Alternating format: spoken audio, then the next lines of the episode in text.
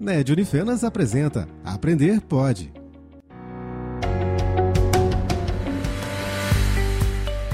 Olá, caro ouvinte! O curso de Pedagogia da Unifenas preparou para você uma série intitulada O Mundo Real da Leitura e da Escrita Desafios e Possibilidades.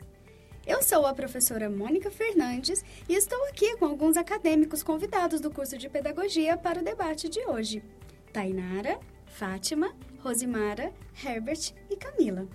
Muito obrigada pela presença de vocês, viu? Obrigada. Obrigada. Então eu vou começar com a Rosimara. Rose, eu gostaria de saber por que algumas crianças da mesma idade e classe conseguem ler e escrever e outras não. Porque aprender é um processo e ocorre de forma individual. E a escola é o lugar em que todas as crianças devem ter as mesmas oportunidades, mas com estratégias de aprendizagem diferentes, com atividades diversificadas e ideias que façam parte da rotina diária dos alunos. É, mas de tudo isso, o primordial é respeitar o tempo de cada um, pois todos têm seu ritmo e seu jeito de aprender.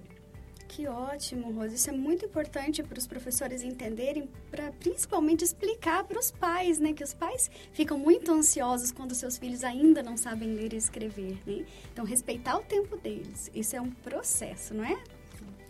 Muito bem. Fátima, o que deve ser ensinado primeiro? Atividade de leitura ou de escrita? Então, professora Mônica, é, leitura e escrita devem ser ensinados em conjunto.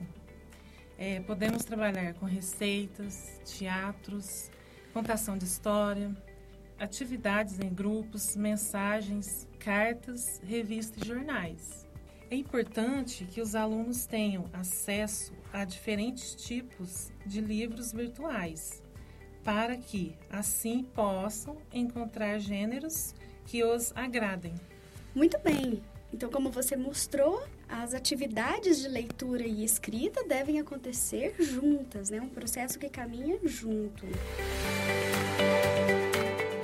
bem, agora eu gostaria de saber do Herbert a questão das redes sociais, né, Herbert? Mesmo com toda essa tecnologia, os jovens escrevendo bastante, eles ainda encontram dificuldades na escrita e na interpretação.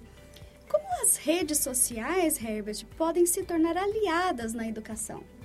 Podemos explorar a metodologia inovadora, acompanhadas da nova tecnologia, que a contribui para que nossos jovens e crianças leiam e escrevam mais.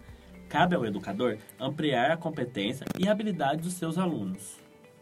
Excelente, está aí uma ótima oportunidade para fazer uma análise linguística, né? Refletir sobre a escrita a partir das redes sociais, né, Herbert? Muito bem. Camila, como o professor pode desenvolver a oralidade dos alunos nas aulas de língua portuguesa? Então, professora Mônica, oralidade linguística é a modalidade de realização da língua pelos falantes, em presença marcante de diálogos por utilizar um vocabulário mais cuidadoso. Podendo desenvolver a oralidade pedindo que os alunos cantem uma música de que gostem.